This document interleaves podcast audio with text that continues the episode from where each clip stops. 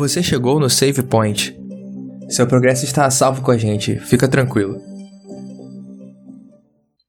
E aí, pessoal, sejam bem-vindos a mais um episódio do podcast Save Point. Eu sou o Thales, isso mesmo, eu tô aqui novamente. E eu tô aqui para falar mais um episódio da nossa lição. Hoje é o season finale da nossa lição sobre Romanos. Então eu tô muito feliz que até aqui nos ajudou o Senhor. A gente está conseguindo finalizar mais uma lição. Mas antes de eu comentar mais, eu vou apresentar quem está comigo aqui. São as nossas pratas da casa. Cris, como é que você tá? Fala pro pessoal. Fala aí, Thales. Fala, pessoal. Tô feliz demais que a gente conseguiu chegar no final de mais um trimestre e acho que deu para a gente estudar bastante esse livro de Romanos, tirar muitas lições. O pessoal com certeza abriu a mente para novas ideias, eu também abri. E feliz demais também por quem orou por mim lá quando você falou da apresentação do TCC, deu tudo certo. Já tô formado, graças a Deus. Amém. Aleluia. Agora vamos aí para novos desafios. É isso. E quem mais tá aqui com a gente hoje também é o Xande. E aí, amigo, conta pro pessoal como é que você tá. Fala, Thales. Fala, pessoal que tá ouvindo a gente. Fala, Cris. Olha, fiquei feliz também pelo, pelo Cris, pela notícia que ele conseguiu passar lá no TCC. Ele brilhou demais. Mas é o que é o esperado, né? Nada Mas- além do esperado. Nada além do esperado. Nada mais do que obrigação, né? Mas é uma vitória muito importante, não, só- não só pra ele, mas pra gente também que tá junto nessa. Eu acho que isso também tem muito a ver com, com o tema dessa semana e dessa lição toda, né? Somos uma grande família e as vitórias dos indivíduos também são vitórias nossas, né? Do, da nossa família. E tô empolgado, última lição aí desse trimestre, já de olho na próxima temporada, algumas novidades também. Enfim, vamos lá. É isso, pessoal. Próxima temporada, próximo trimestre tá vindo aí com uma lição, com um tema muito bom, um tema denso. Então a gente aconselha que você estude a lição. Não só ouça nosso podcast, estude a lição, a Bíblia, veja todos os materiais de apoio que tem na lição, porque é um tema muito bom, um tema importante. Fala sobre aliança se você não viu a lição ainda. É, antes da gente começar, eu queria perguntar para os meus amigos se se eles têm algum feedback, alguma coisa do que eles acharam desse trimestre, desse trimestre específico da nossa lição, eu, eu vou começar com o Xande aí. Cara, é, a mudança da lição do, dos jovens para contexto bíblico foi, foi super acertada, assim, porque eu já estudo a lição dos jovens acho que desde 2014, talvez, e, assim, sem dúvidas, acho que essa foi a melhor lição desse tempo todo que eu já peguei para ler. É, o tema foi muito acertado também, de Romanos, a forma como ele foi dividido nesse, nesse, ao longo das lições onde geralmente a gente sempre estuda um capítulo cheio, né? Tirando essas duas últimas que a gente teve que cortar porque são 13, né? E são 16 capítulos, não tinha como fazer sempre. Mas eu gostei muito das divisões da, das lições, os temas também, é, que foram escolhidos, a forma como foram abordados. É, eu curti bastante, bastante mesmo. É, ele tá bem alinhado também com o que foi feito, o que está sendo feito lá fora também, né? Nas lições adventistas mais fora do Brasil. E, poxa, eu tô empolgado porque se a primeira lição da contexto foi já nesse nível que foi a de Romanos, a de Alianças eu tô, pô, com a expectativa lá no alto. É, eu vou falar agora e depois eu deixo o Cris terminar, porque o Cris foi quem teve mais presente aqui com vocês durante essa lição, então eu falo, depois o Cris comenta sobre a lição. Eu concordo com tudo que o Xande falou, é, a mudança tanto de conteúdo quanto visual da lição foi, eu achei assim, sensacional, gostei bastante, a capa em si eu achei muito bonita, as cores e a próxima lição também, a de alianças, é uma, amarelo é uma cor que eu não gosto muito, e quando eu peguei a lição que tá ali com esses tons de amarelados, alaranjados, eu falei, caraca, que lição bonita. Então eu gostei muito, o tema tá- foi muito bom, foi a forma como foi, foi, foi escrita a lição é muito boa, então parabéns a quem fez a lição. É, E eu também gostei muito da, do podcast Save Point estar no site da Contexto Bíblico. Muito obrigado a você que ouve a gente pelo site da Contexto Bíblico. Não esqueça que também estamos em outras plataformas como Spotify, Deezer, Apple Podcast, Google Podcast. Então você pode ouvir e seguir a gente por lá também, além do nosso Instagram, arroba podcastsavepoint.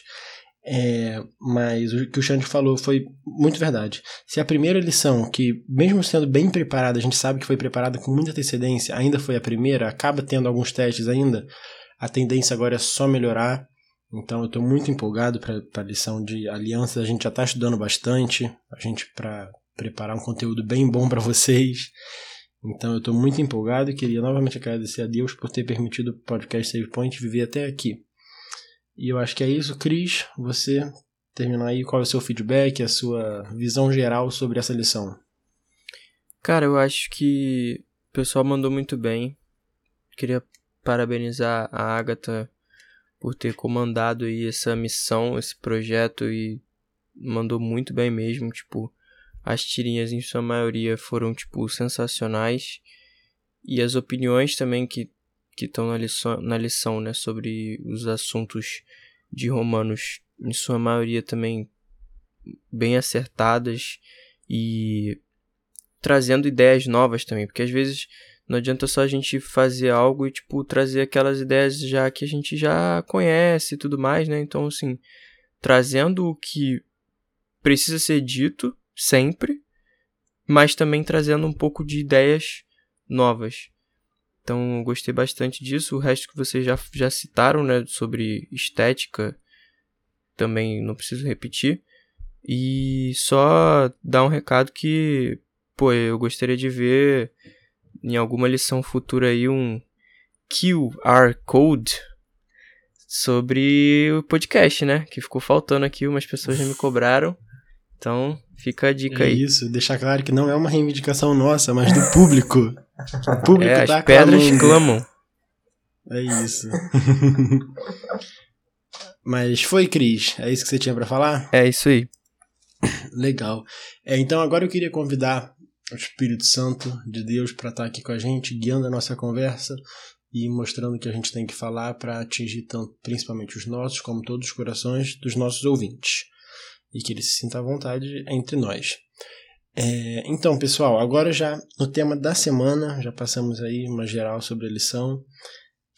O título da lição dessa semana fala Somos uma família. E o Xande comentou aí de grande família, eu achei muito bom, porque lembra uma das melhores séries já feitas na em toda a história da TV brasileira. Mas a ideia é essa. E aí a gente, antes de eu começar a falar muito, a gente já tem a nossa tirinha. Que são dois quadrinhos a tirinha dessa semana. E o primeiro quadrinho aparece a cruz no centro e algumas poucas pessoas aparentemente indo em direção à cruz. No segundo quadrinho é um quadrinho mais, mais longo e é uma multidão em volta da cruz. Então, Cris, o que, que você entendeu dessa tirinha? Só antes de falar da tirinha, você participou, né, Thales, dessa série? Você fez algum personagem da série? Não. O pessoal queria saber depois. Pessoal, você pra explica quem não na, sabe, no Instagram. de, pra quem não sabe, corre no nosso Instagram que eu vou explicar por que, que o Cris tá falando isso. Cara, essa tirinha pra mim, ela é bastante enigmática. Porque diferente das outras, você só tem dois quadrinhos, não tem um texto nem nada do tipo, você só tem uma cruz com algumas pessoas em volta e depois você tem uma aglomeração ali em volta da cruz. Que nos tempos que a gente pra tá deixar- vivendo, Ninguém Saudades de da máscara. aglomeração. Saudades da num tempo que aglomeração. podia aglomerar sem máscara. É, cara, eu entendi que assim. A cruz, nesse sentido aí, acho que ela representa Jesus. E. Pra mim fica claro de que assim. Jesus ele consegue unir todas as pessoas e incluir todas as pessoas. E acho que é o que é dito também um pouco depois na lição de segunda-feira, domingo, na verdade. Então eu, eu depois isso ficou claro pra mim. Legal. Xande, você entendeu o que é da tirinha? Cara, eu acho que essa é uma das tirinhas que menos tem texto e é a que mais fala. É... Porque a gente estava conversando em off aqui algumas coisas e ela traz muita sensação de que toda a multidão começou com poucas pessoas, né? Então, toda família grande, toda grande família começou com, um, com poucas pessoas e, essa família vai crescendo cada vez mais. E algo que Paulo comenta, o Cristo também falou agora, de que é, foi preciso que poucas pessoas no começo estivessem próximas à cruz para que todos pudessem ter essa chance também um dia, né? Então, eu gostei bastante. E para mim tem essa ideia de que para você ter muito, você precisa ter pouco antes. Cara, sensacional. É, a minha visão foi um pouco parecida com a do Xande. Eu, eu entendi aqui que quando você tem uma vida centrada no Evangelho, que é o que eu imagino que está acontecendo nos dois quadrinhos, porque a cruz que representa Cristo e o Evangelho cristocêntrico está no meio de tudo, é, quando algumas pessoas chegam até a ter uma vida centrada no Evangelho, é impossível você não chamar outras pessoas. E nem de cara, tipo, vem aqui ver isso. O seu viver, o seu modo de vida vai acabar chamando outras pessoas. Foi o que eu entendi. E, e o que o Xande falou completa de forma perfeita do pouco se fez muito. Então, quando poucas pessoas estão ali tendo uma vida centrada no Evangelho e vivendo dessa maneira, é impossível não agregar uma multidão a isso. É, dessa forma, a gente começa o nosso episódio de hoje, que fala do texto de, como o Xande citou antes, não, tem como, não teve como ser exato um capítulo, porque são 16 capítulos nós só temos 13 lições. Mas a gente vai falar hoje de Romanos 15, verso 8, até o final, que é o Romanos 16, 27. E, e, são textos bem legais, bem bons. Eu já queria comentar uma coisa que eu achei muito interessante, e depois eu vou perguntar para eles também o que eles gostaram dessa parte do texto. Que eu vou, vou começar falando que lá em Romanos 1, 1, 1 é, o prefácio diz assim: Paulo, servo de Jesus Cristo, chamado para ser apóstolo, separado para o Evangelho, o qual foi por Deus outrora prometido por intermédio de seus profetas nas Sagradas Escrituras. E aí se alonga um pouco mais mas eu acho muito interessante que já no início assim, Paulo, servo de Jesus Cristo. E aqui em Romanos 15, quando ele acaba de falar o que ele tem para falar, de argumentar, que depois disso é só explicação, planos, saudações, recomendações tudo mais, ali no, quando ele acaba no verso 13, ou seja, a partir do 8 até o 13, ele já cita no final assim depois de sobre Jesus também. Ele fala e Deus da é, e o Deus da esperança vos enche de todo gozo e a paz do vosso crer para que sejais ricos na esperança e no poder do Espírito então a forma como Paulo começa a argumentação dele falando sobre Cristo e termina também dessa forma para mim é uma já é uma lição muito grande para a gente que é, tudo quanto a gente fizer tanto do início até o final, a nossa base, o nosso ponto de início, o nosso ponto de fim tem que ser Jesus Cristo. Como eu falei aqui antes, o, a nossa vida tem que ser centrada no Evangelho. E foi uma parte que eu achei muito interessante, que eu nunca tinha percebido. E outras coisas que eu nunca tinha percebido eu vou falar mais adiante no episódio. E vocês, o que vocês acharam aí, Xande? Cara, eu tava aqui vendo, eu gostei bastante do verso 15 do capítulo 15, que Paulo ele fala que ele decidiu escrever um pouco de forma um pouco mais ousada para esses essas pessoas que receberiam a carta de Romanos para trazer isso de volta à memória deles. E eu gosto muito desse recurso que, da, da memória porque é algo muito presente, principalmente no Pentateuco. É, Deus é muito preocupado em manter vivo na memória do povo, do seu povo, tudo aquilo que ele já fez do que ele faz e que ele ainda vai fazer. Então... Tava demorando o Xande falar do Pentateuco, não é, Cris? É, pois é. Já se passaram mesmo. 13 minutos e ele não tinha falado nada do Antigo Testamento. Pode prosseguir, Xande, é só isso. Não, é, é, é basicamente isso. Eu, eu gosto muito. Moisés ele, ele sempre usa muito esse recurso. No Deuteronômio, então, é o, é o ponto onde ele mais faz isso de trazer memória. E acho que o, o Cristo comentou também nas últimas lições sobre como é, a gente não tinha Bíblia escrita na, no é Antigo verdade. Testamento, né? Eles estavam vivendo o Antigo Testamento. Então ela estava sendo escrita enquanto isso, né? E, o que restava para eles era a memória. Então eu acho legal quando Paulo resgata isso, porque, claro, né, a gente estuda a Bíblia porque é o que a gente tem aqui e tal, mas a, a memória que a gente tem, a gente precisa ter tudo isso bem fundamentado na nossa mente, né? E eu gosto muito dessa parte. Legal. E Cris, o que, é que você gostou do texto da semana? Cara, eu, eu gostei bastante dessa parte, né, que assim, que ele fala de todas as pessoas, né, que já do capítulo 16, todas as pessoas que ele estiveram com ele, ele explicita também o plano dele, né, o que ele vai fazer, que ele pretende ir para Espanha, mas que antes ele vai passar por Jerusalém, e também a parte que ele fala que ele pediu recursos, né, para poder ajudar outra comunidade em outro lugar. Então, tipo, não é, você vê que não é só uma questão de local, porque muitas vezes a gente fica pensando assim, não, eu quero dar a minha oferta, mas quero dar para minha igreja, né? Só que é legal como a forma como os dízimos e também as ofertas elas funcionam na instituição adventista, porque elas são administradas com o objetivo de ajudar outras igrejas também mais necessitadas dentro da, da instituição adventista. Então, tipo, não é só ah, a minha igreja tem bastante gente com muitos recursos, então a minha igreja cresce bastante, mas uma outra igreja que não tem tantos recursos falta tudo, sabe? E isso mostra que Paulo já fazia isso. Paulo já tinha essa ideia, né, de tipo, ó, não só, não acho que não pode até não ter vindo de Paulo, mas talvez essa atitude tenha partido dele, mas justamente disso, de, olha, o pessoal lá em outro lugar tá precisando de, de recurso, entendeu? Quem pode ajudar? E aí o pessoal de outro lugar muito distante resolveu ajudar, e, e nesse caso eram gentios, né, que ajudaram. Então, tipo, eu acho isso bem bacana que mostra que a família não é só ali regional, da mesma cultura, da mesma do mesmo local, ela também se estende é, além dessas barreiras. E é legal isso que você falou, Cris, porque essa ideia de família que a gente tem muito ocidental, né, não é a ideia de família que tinha, por exemplo, na época de Paulo, né?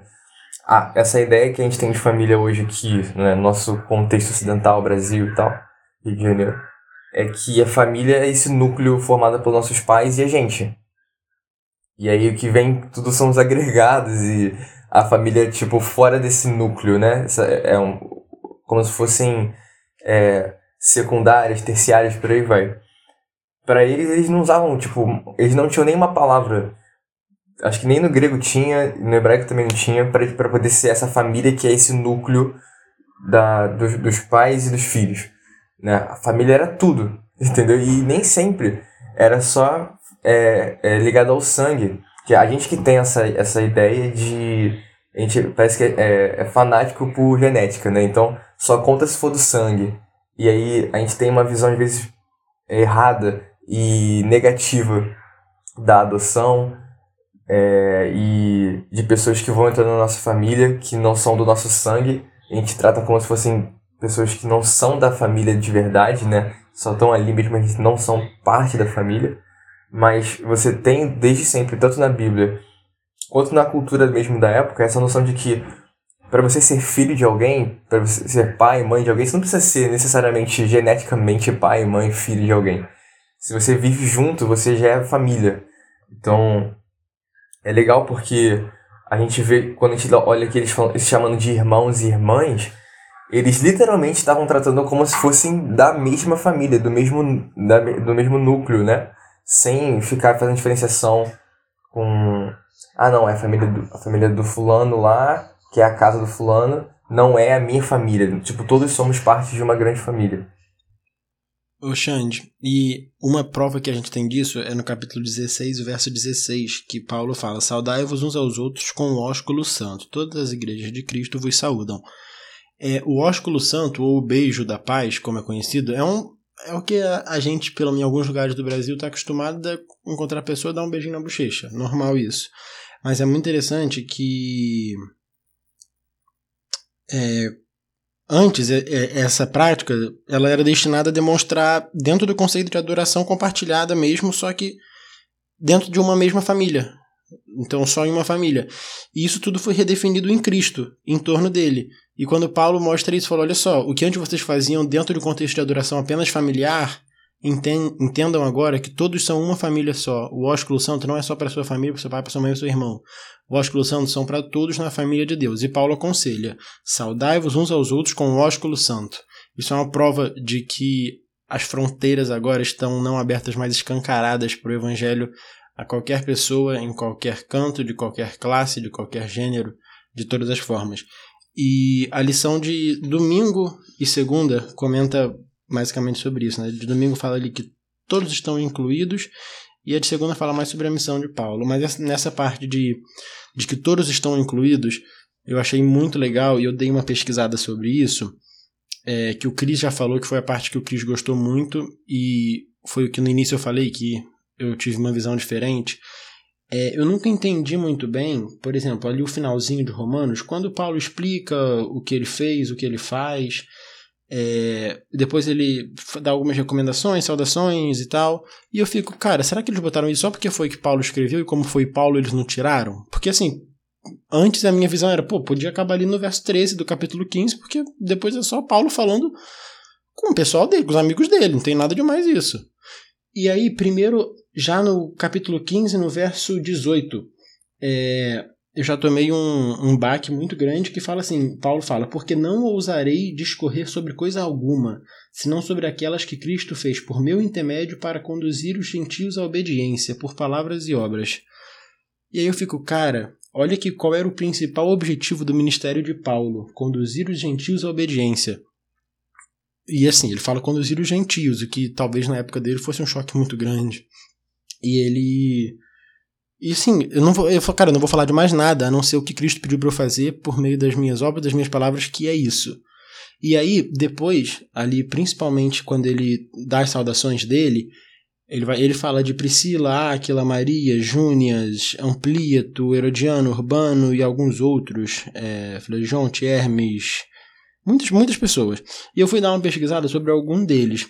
E eu descobri que, por exemplo, Priscila e Áquila eram judeus, Maria era judia, Júnias, por mais que não pareça o nome, era uma mulher, é, Amplieto era um escravo, Urbano era uma pessoa que não era escravo, Herodião era escravo, e ali no verso 14 e 15, que ele fala de Assíncrito, é, Flegonte, Hermes, Pátrobas, enfim, muitas pessoas eram imigrantes e escravos. E ainda tem outros que não eram nem cristãos. Então, o que Paulo fala, principalmente ali no, no verso 15, né, no capítulo 15, que ele fala que é para todos, e ele prova isso que é para todos, eu vou deixar o Xande falar depois, usando três textos ali do Antigo Testamento, ele comprova nas saudações pessoais dele. É meio que assim, olha só, lembra que eu falei lá que o evangelho é para todo mundo? E olha como eu amo essa galera aqui, que nem cristão é, que é escravo, que é imigrante, seja homem, seja mulher. Inclusive, é, acho legal a gente citar a Feb, que. É, como é, uma, é, ele separou uma parte específica para a Feb ali. E Roma não, em Roma não existia nenhum serviço postal, de carta para o Império. Então, normalmente, as cartas importantes, como Romanos era, tinham que ser levadas por pessoas de confiança. Então, muito interessante uma sociedade da, como aquela, um, uma função tão importante ser destinada a uma mulher. E, e ele ainda fala que Feb era protetora de muitos, em algumas versões fala benfeitora, que era uma um elogio muito grande a ser dado a uma pessoa naquela época, ainda mais a uma mulher que naquela sociedade não era nada vista, valorizada e tudo mais. Xande? É, não, queria comentar porque eu estava lendo um artigo do, de um teólogo lá da Faculdade de Andrews de Teologia, né? É, o nome do, do, do, artigo é Quando Deus Fala Transculturalmente, né? E ele fala como a gente, como eu estava falando antes, da mente ocidental, né? A gente tem essa tendência a achar que a, os textos argumentativos é, que são sobre o pensamento, eles são mais objetivos e mais com mais conteúdo do que narrativas simples. Então, ele até deu um exemplo aqui do livro de Marcos, e eu, eu percebi como eu faço isso várias vezes, que muitas vezes eu, eu tenho o livro de Marcos como um livro secundário em relação aos outros três, porque ele tem menos é, argumentação, tem menos, tipo, entre aspas, doutrinas ali claramente porque são Marcos tem, é um livro muito focado em histórias. Conta narrativas sobre o que aconteceu nos evangelhos. E a gente muitas vezes é, perde de vista a importância de narrativas como, por exemplo, essa da reta final de Romanos. Foi como, tu, como você falou, né? A gente está acostumado a chegar, tipo, no capítulo 14 ali, no, no 15 até o 13, e falar assim, beleza, ele acabou a argumentação dele, então acabou o livro. Só que quando ele troca aqui do texto argumentativo, né, e passa a falar de uma narrativa contando o que aconteceu, o que ele, o que ele experimentou, tudo isso também traz muito insight pra gente, traz muita informação. E às vezes a gente perde nessa nuance de querer sempre aquilo que é objetivo, aquilo que é argumentativo. Sendo que muitas vezes a gente consegue entender muito mais sobre o que Deus quer passar pra gente através de histórias do que através de pensamento raciocínio lógico. É, então, quando, porque esse, esse talvez seja um grande desafio nosso, é, que até o próprio artigo fala, né, do que o Paul e Peterson falam, que a Bíblia, né, ela, essa missão transcultural que ela traz, esse exercício de quando eu preciso ler uma história, uma narrativa, eu preciso sair da minha cultura, da minha, da, do meu contexto, para poder é, entrar no contexto que o texto foi escrito, para entender a narrativa sob o ponto de vista que ela foi escrita, sob o ponto de vista de quem, tá, quem escreveu aquilo. E aí, a partir disso, eu tiro, eu tiro algumas informações que são importantes e que ajuda a gente até a entender alguns princípios. E é, o, o Paulo, inclusive, ele, ele faz isso quando ele tira várias, vários textos de Gênesis, por exemplo, e do, da lei, e ele traz aquilo de um contexto de narrativa para um contexto de, de lógico, de, de raciocínio lógico, de construção de argumento, porque a, as narrativas são importantes. Então, quando a gente vê aqui no 15, por exemplo, isso, isso, que Cris comentou, é, do serviço dos santos, né? Pareceu bem as igrejas gentias juntarem um, os recursos para poder ajudar outras igrejas que, que tinham sido é, fundadas por, por judeus, né, formadas por judeus. Então, aquele pensamento estava tão incutido na mente deles, porque Paulo ele teve essa noção transcultural, né? Exercício transcultural da gente ler a Bíblia e estudar a Bíblia é o que Paulo fazia quando ele ia pregar o evangelho em outros lugares e é o que a gente também precisa fazer quando vai pregar o evangelho para outras pessoas. Né? Então a gente precisa fazer esse mesmo exercício de sair da nossa realidade e se colocar na realidade do outro para poder falar na, linguagem do outro. Né? E aí o que acontece, quando, quando isso acontece, o Espírito de Deus atua, né? talvez ele que permite que isso aconteça em, em primeiro lugar, e aí as pessoas que recebem o Evangelho, elas desenvolvem em si essa vontade de fazer aquilo que é a vontade de Deus. Então, aqui no, no 26, pareceu bem a Macedônia a Caia fazer uma coleta para os pobres, é porque o evangelho que Paulo falou, tão teórico que a gente conversou aqui durante 12 episódios, ele, ele se traduz na prática. Não tem como você desassociar o evangelho é, teórico escrito daquilo que é prática, daquilo que é do chão da vida, né? E aí, tudo isso que o Paulo falou, justificação pela fé, salvação, isso precisa desembocar numa atitude prática, onde pessoas que se relacionam, vivem em comunidade, se amam, se ajudam, se apoiam. Então, é, é, é muito maneiro você ver em Coríntios por exemplo, Paulo se dando as pessoas para quem, estando por nome, cada um, cara. Ele se referencia pelo nome, ele lembra do nome, e aí não só ele dá as saudações, mas como as pessoas que também estão acompanhando ele na viagem. É, também parece que, tipo, Paulo tá escrevendo a carta, aí vem mais um, não, calma aí. Aí vem com outra, outra peninha ali para poder continuar escrevendo. Não, não esquece de fulano. E aí, outras pessoas que também escrevem, porque se tinha essa noção de comunidade tão forte que o indivíduo ficava realmente em segundo plano. Porque todo mundo ele pensava no bem comum. É, e outra coisa muito legal, que a lição de segunda já comenta, sobre Paulo e o trabalho dele ali, principalmente no verso, no, nos versos 14 e até o 21 de, do capítulo 15. Paulo comenta algumas coisas que ele fez e tal, e algumas pessoas podem entender isso de forma errada. Só que eu acho que a partir do momento que a gente estudou aqui 12 lições sobre sobre Romanos, sobre Paulo, sobre o que ele escreveu, sobre o que ele falou, é, não dá para imaginar que Paulo estava se gabando. Até porque, como eu citei aqui o verso 18, é, ele fala que eu, porque eu não ousarei discorrer sobre coisa alguma, senão sobre aquelas que Cristo fez por meu intermédio para conduzir os gentios à obediência, por palavra e por obras. Então, assim, cara, eu só entendo essa parte do, do verso 14 ao verso 21 como testemunho. E eu acho que a gente já comentou em alguns momentos aqui é, o, o poder que o testemunho tem. Acho que a gente comentou na lição sobre o discipulado, a gente falou sobre testemunho. E, mano, ele falou isso aqui apenas com o motivo de ensinar, não de se gabar e de mostrar o que é capaz que a gente faça quando a gente. o que é capaz de fazer quando a gente está focado apenas em, em fazer as coisas que Cristo pede pra gente fazer. É, Cris, tem alguma coisa a comentar? Tá quietinho aí? Então, eu tava esperando justamente para comentar sobre isso, porque uma das frases que me chamou bastante atenção na lição nesse dia de segunda é que a lição fala que Paulo plantou igrejas em quase todos os lugares que ele passou. Eu acho que isso é muito interessante, essa forma, né? Tipo, que ele plantou. Então, tipo, cara, ele trabalhava pra caramba, tipo, ele não ficava muito tempo no mesmo lugar, porque ele sabia que ele tinha que plantar a igreja em tudo quanto era canto. E assim, e não era um negócio que, tipo, e não, com certeza não foi um negócio que ele viu o resultado no tempo dele. Nenhum dos discípulos viu no tempo dele. Sabe? Tipo, se você for parar pra pensar, cara, volta e vê, tipo, o, o tamanho ali da região que eles estavam ali, né? Tipo, nessa região entre Jerusalém e Roma e tal, tipo Macedônia.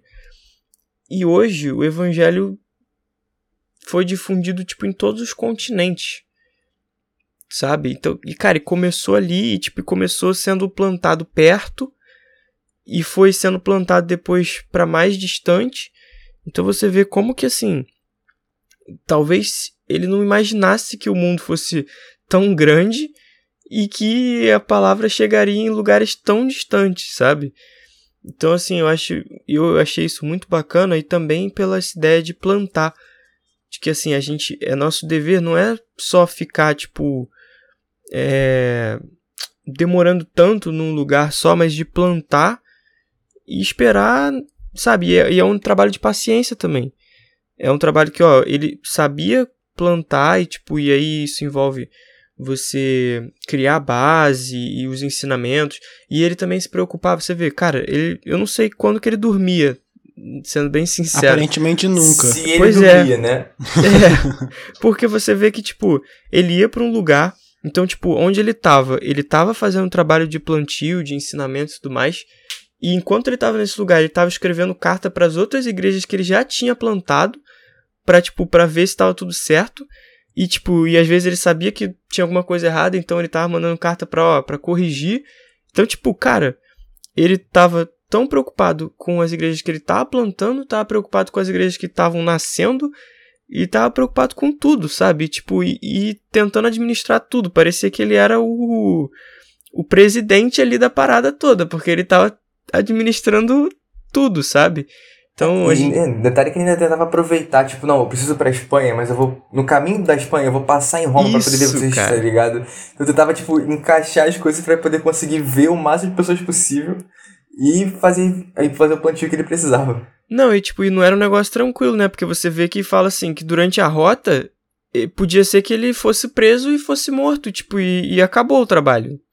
Então, tipo, como é que você imagina isso? Eu acho que se fosse o- qualquer outra pessoa, ele fala assim, não, eu vou ficar daqui, vou ficar mandando carta e administrar daqui. Home office. Não vou, não vou me deslocar, não vou pra lugar nenhum, porque eu posso ser preso e meu trabalho vai acabar. Mas ele não tinha esse medo. Ele falou, não, eu vou lá porque eu- as pessoas precisam desse contato, né? Uhum. O Cris, e é muito interessante, uma mais rápida, depois eu vou comentar um pouquinho sobre a outra. É que você comentou de Paulo aí, que ele parecia ser o presidente de tudo e tal. E, e a gente não vê ele em nenhum momento com ar de superioridade. Inclusive, a prova disso é que no capítulo 16, no verso 7, ele comenta: Saudai Andrônico e Júnias, meus parentes e companheiros de prisão, os quais são notáveis entre os apóstolos, estavam em Cristo antes de mim. É, quando ele fala aqui de Júnias e Andrônico, provavelmente um casal, ele- e fala que os quais eram notáveis entre os apóstolos, ele coloca eles, Júnia, é, ele coloca Júnias e Andrônico como apóstolos, igualzinho Paulo. Então, Paulo tinha entendimento, falou, cara, todo mundo aqui é apóstolo, esses caras estavam antes de mim em Cristo. E ele, a gente entende hoje, principalmente a- a- a influência que Paulo teve e ele nunca se colocou superior em momento algum. E você falou de plantar a igreja, Cris, eu lembrei, era uma coisa que eu nem tinha me atentado na lição, mas você falando eu lembrei.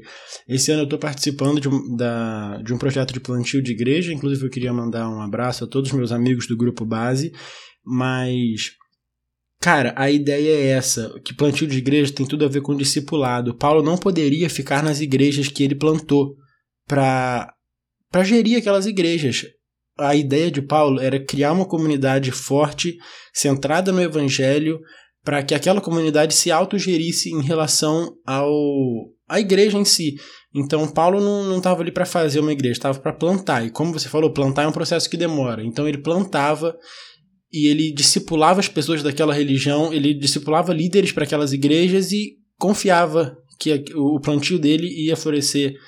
E isso é muito legal porque a gente vê o discipulado na prática.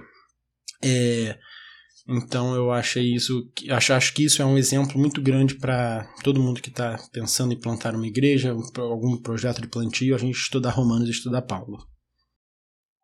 E é legal também que Paulo, ele não tinha essa visão que às vezes a gente tem hoje de colonizador, né? De assim, poxa, vamos colocar igrejas onde não tem. É, eles, eles, eles sempre visava, né, as pessoas, assim, aonde, tipo, onde tem pessoas que precisam do evangelho. Vou lá para plantar essa igreja. E depois que ele plantava as igrejas, as igrejas elas se expandiam de forma muito orgânica. Tanto que você vê aqui no capítulo 16, onde tinham várias igrejas que eram alocadas nas casas das pessoas, das famílias. Então, às vezes a gente quer, tipo, ah, não, a gente quer colocar uma igreja em cada esquina, né? É, mas mais importante do que tentar esse ganho territorial, né, é ter um ganho visível em pessoas que, que são parte dessa família do, do cristianismo, né? Então eu, eu gosto como o Paulo ele, ele vai de forma muito orgânica criando essa, é, ajudando a criar essa comunidade de fé.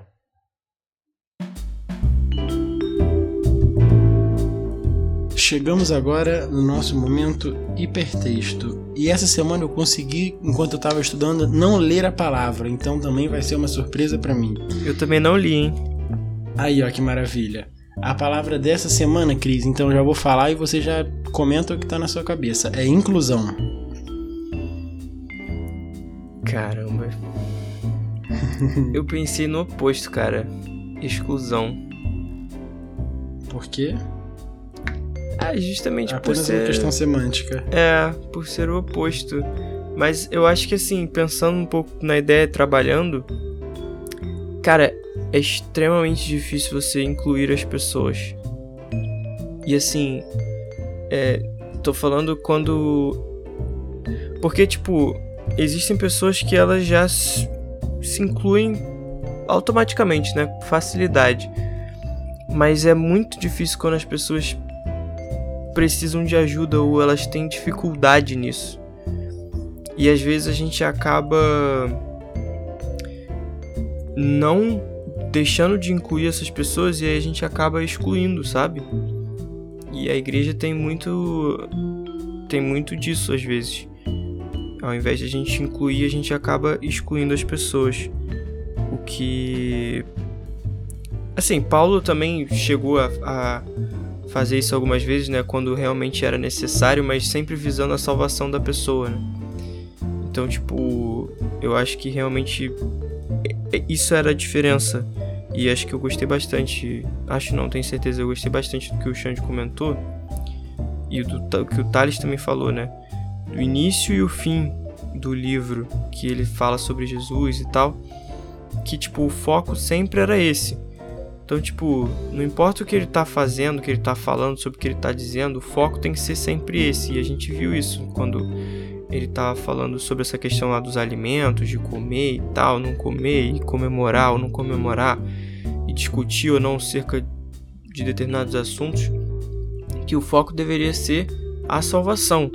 Então, tipo, se a gente tá incluindo ou excluindo alguém, mas sem colocar o foco na salvação dessa pessoa, então ela meio que, tipo, isso também perde um pouco do sentido. Talvez você esteja incluindo uma pessoa só para ela estar tá ali no ciclo de amigos, mas sem estar tá propriamente levando essa pessoa a salvação, né? Tipo, e acho que tem também uma, uma ligação com o discipulado, tá? A gente pode até dizer melhor, mas ele tem que ser intencional, tem que ter essa, essa intenção de salvar, né? Cara, sensacional. É, disse tudo, Cris.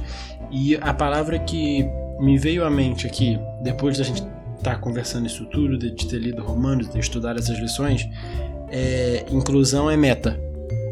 É a nossa meta, e depois do que deu ler o amor com qual Paulo fala para essas pessoas, a nossa meta eu acho que tem que ser essa inclusão. E uh, como o Cris falou, de forma intencional, de forma amorosa, eu acho que não tem muito o que discorrer sobre isso. E Xande, você? Cara, a inclusão, ela vem na minha cabeça identidade. É, porque quando a gente tem senso de identidade bem definido, a gente entende que todo, todos nós somos iguais, então não tem por que não incluir. Então, quando eu me entendo como filho de Deus, entendo o outro como filho de Deus e o outro também se entende como filho de Deus e me entende como filho de Deus, a inclusão ela acaba sendo mais automática, entendeu? O problema é quando a gente a gente quebra essa linha, né? Onde eu não reconheço no outro ele como sendo filho de Deus. E às vezes eu também não me reconheço como um. E aí quando isso acontece, a inclusão não ocorre.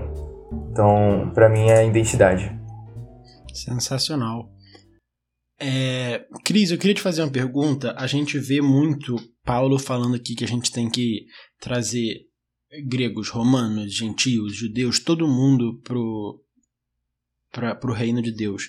Só que a gente vê que o povo de Israel passou por diversas restrições quanto a isso. E aí, o que, que você tem a falar sobre isso? Como é que você vai defender essa ideia de que você teve que restringir algumas coisas durante um tempo para o povo de Israel? E Paulo vem falando algo aparentemente totalmente contrário a isso. Como é que a gente entende isso? Cara, então, eu gostei bastante da lição ter explicado isso, porque assim, a gente tende a criticar os judeus de, do, tempo de Jesus porque é muito fácil pra gente olhar assim para trás e, e, criticar, né? Falar assim, ah, tá vendo, eles faziam tudo errado. E a gente se isentar um pouco dessa culpa. Mas às vezes a gente comete os mesmos erros, na maioria das vezes. E eles estavam. Eles cometeram esses erros porque eles se apegaram num negócio que vinha de anos e anos atrás, que fazia sentido na época. Mas assim, eu acho. Eu, isso que eu acho legal, que tipo, a abordagem de algumas coisas ela vai mudando. Então, como é que funcionava isso? naquela época lá do, do Antigo Testamento, tipo, e a gente vê em Deuteronômio e tudo mais, existiam algumas regras, né, de casamento, tipo, por exemplo, Sansão, ele tinha que, além de ser nazireu, né, ele deveria se casar com alguém ali do arraial do Senhor, como eles chamavam, e não se casar com estrangeira. Então, tipo, por que isso? Ah, para não ter mistura e tal era justamente para assim, para poder perpetuar aquele povo, aquela linhagem. E assim, aí a gente se pergunta, né, tipo, ah, por que que o povo lá no Antigo Testamento lutava, guerreava? Eles não podiam ser tipo só um povo da paz, sem sem entrar em conflito com os outros povos? Aí você imagina assim, cara, eles não guerreavam tipo porque eles queriam expansão territorial e nada do tipo, mas Imagina só, se eles ficassem lá parados, quietinhos, enquanto todos os outros povos se armavam. E, tipo, e isso acontecia, né? Você vê que, tipo, lá na época de Israel, Davi, Saul, e a gente até tem a série explicando sobre isso, Israel Ascensão e Queda. Pô, eles tinham arco e flecha, enquanto o resto do pessoal tinha domínio do ferro, então tinha espada, tinha tudo. Então, cara, era muito mais fácil os outros povos dominarem o povo de Israel. Mas mesmo assim, eles lutavam para se defender também. Por quê? Justamente porque aquele povo precisava ser preservado. Porque Jesus viria daquele povo. Então, quando a gente tem toda essa ideia, né, tipo, ah, por que, que na época tinha que ser o casamento ali entre o povo judeu? Era justamente para preservar essa linhagem, porque a promessa do Messias viria desse povo. Viria ali da, da família de Davi, então, tipo, isso tudo tinha que ser preservado. Você imagina caso eles não ligassem muito para isso e começassem a se misturar, misturar, misturar, e você ia perder essa, essa linhagem, essa genealogia, né? Então, eu acho que isso se encaixava bastante para o que era naquela época. Para quê? Para quando Jesus chegasse, ele abrisse isso tudo para todos os povos, para todos os mundos. E aí, tipo, a gente vê também que Abraão, né, tipo, através dele e da linhagem dele, no caso, seriam salvos povos de todos os lugares. Justamente por, é, por causa disso. Então, tipo, eu acho que a gente tem que começar a estudar a Bíblia e entender de fato para que, que serve cada coisa para cada momento, né? O Cris, é muito interessante aí só comentar sobre a questão das guerras. Assim, e de quebra, as guerras ainda serviam como testemunho para outros povos, que eles olhavam, como você falou, o povo de Israel, que era um povo assim, que não tinha tanto. Não tinha aparelhamento, uma, né? Uma qualidade bélica muito grande. Poderio bélico, né? Um poderio bélico e eles olhavam aquele povo ganhando nações e cara, eles têm algum deus que é diferente mesmo. Então, talvez até as batalhas tenham servido para é, impressionar outros povos sobre a grandio Não, grandiosidade de Deus. A própria Rabi, quando os espias chegam na Terra, assim, olha, a gente ouviu falar do que vocês fizeram, do que Isso, Deus vocês perfeito. fez. Exatamente. E aí, Rabi, que era de um povo de um povo pagão, ela é incluída através do testemunho de Israel para o povo de Deus. E essa inclusão acontece também ao longo da genealogia do próprio Jesus, como por exemplo Ruth, que era uma moabita, que tecnicamente não poderia fazer parte do povo de Deus, ela é, é através da, da, dos filhos de Ruth com Boaz que nasce Obed, que nasce Jessé, que nasce Davi, e por aí chega até chegar em Jesus. E aí então, é muito interessante. Opa, foi mal, Xande, termina. Não, não, era só isso, né? De que. É, a, por mais que houvessem essas regras visando para que o nascimento profético do Messias acontecesse, para que a, a, essa exclusão fosse só mesmo. E a gente também, às vezes também a gente perde a, a perspectiva, porque a gente olha no hoje, no agora, nesse plano terreno que a gente vive, a gente esquece do que vai vir ali além. Então, a exclusão que, que ocorreu no, no, aqui, no, na nossa, aqui na Terra, na nossa vida aqui, ela possibilita a inclusão não só na vida aqui, mas na vida futura também. Entendeu? É, a gente, a gente tem a, a, a dificuldade, às vezes, de entender que povo exclusivo de Deus, que o povo exclusivo não tira a ideia de ser um povo inclusivo de Deus. E, e a gente vê, a gente esquece que a ideia de que houveram essas restrições é justamente para que hoje, como eu disse antes, não haja restrições, para que as portas estejam hoje escancaradas a toda e qualquer pessoa que queira aceitar Jesus como seu salvador pessoal. E até as pessoas que naquela época, aparentemente, lendo a Bíblia, a gente às vezes pode, com uma leitura um pouco desapercebida, perceber que foi, então essa pessoa não teve oportunidade de, de ser salva. Cara, todas as pessoas tiveram oportunidade de ser salva na morte de Jesus Cristo. Então, como você falou, é, todas as restrições tiveram que acontecer para o cumprimento da profecia do nascimento de Cristo. Só que porque Jesus Cristo nasceu, todas as pessoas de antes, de agora e de amanhã têm a oportunidade de ser salvas. Então, como Cristo falou, como, como Cristo falou, a gente tem muito que entender por que, que as coisas estão na Bíblia e qual o sentido elas fazem. E aparentemente, às vezes, a gente enxerga e acha que é uma coisa ruim, a gente vê que talvez seja a melhor notícia que a gente tem na nossa vida. É, e eu acho que essa foi a minha fala final. Eu vou deixar vocês dois comentarem aí o que vocês quiserem também. É, pra, acho que para minha fala final também, eu vou citar Salmo 85, versos 9 e 10. Lá eu leio assim: Certamente que a salvação está perto daqueles que o temem, para que a sua glória habite em nossa terra. O amor e a verdade se encontram, a justiça e a paz se beijam. Então, quando o que Paulo tá falando pra gente aqui e, e que o salmista fala é que a salvação tá perto de quem teme a Deus. E não importa a sua origem, não importa se você é, é judeu, grego, se você é brasileiro, se você não é brasileiro, se você é adventista, se você não é, a salvação ela, ela vem para aqueles que temem a Deus. E aí quando a gente entende isso, né, o amor e a verdade se encontram, a justiça e a paz se beijam. Então, não tem essa dicotomia entre lei e graça como se fossem coisas completamente opostas, mas tudo, todas elas se encontram e através dessa união, né, em Cristo, nós também podemos nos unir em Cristo e sermos um, sermos uma grande família.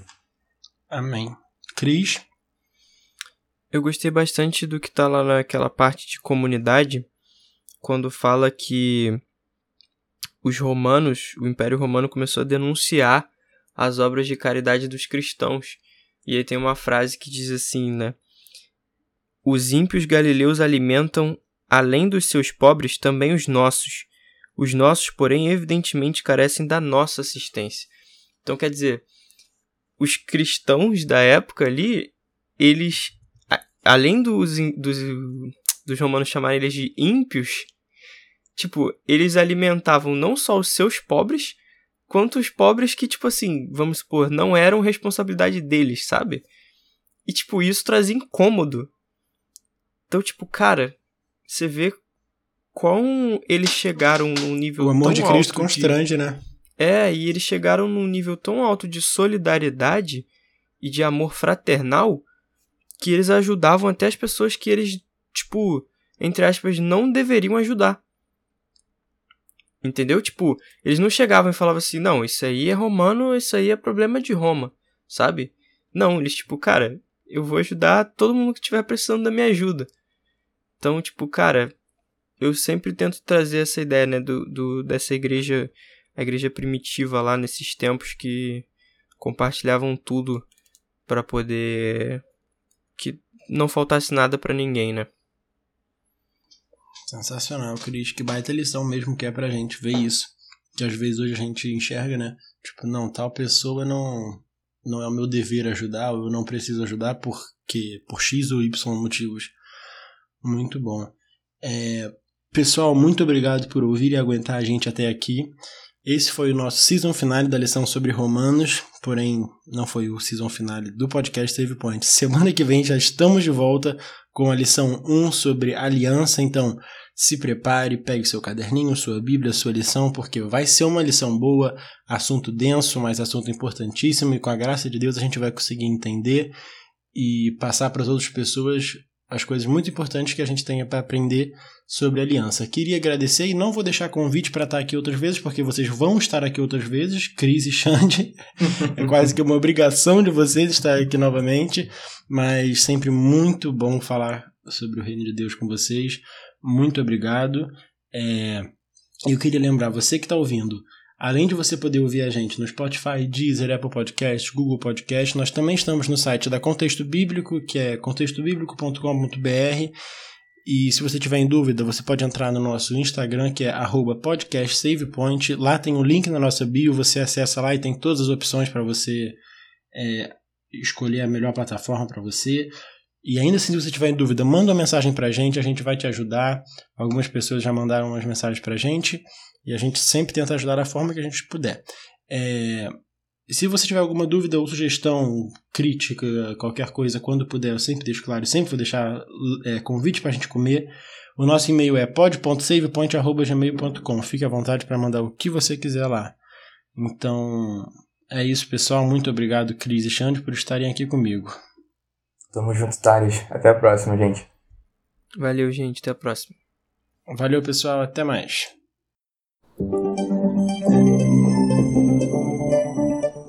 Você ouviu o Save Point. Obrigado pela companhia e nos vemos na próxima fase. Até lá!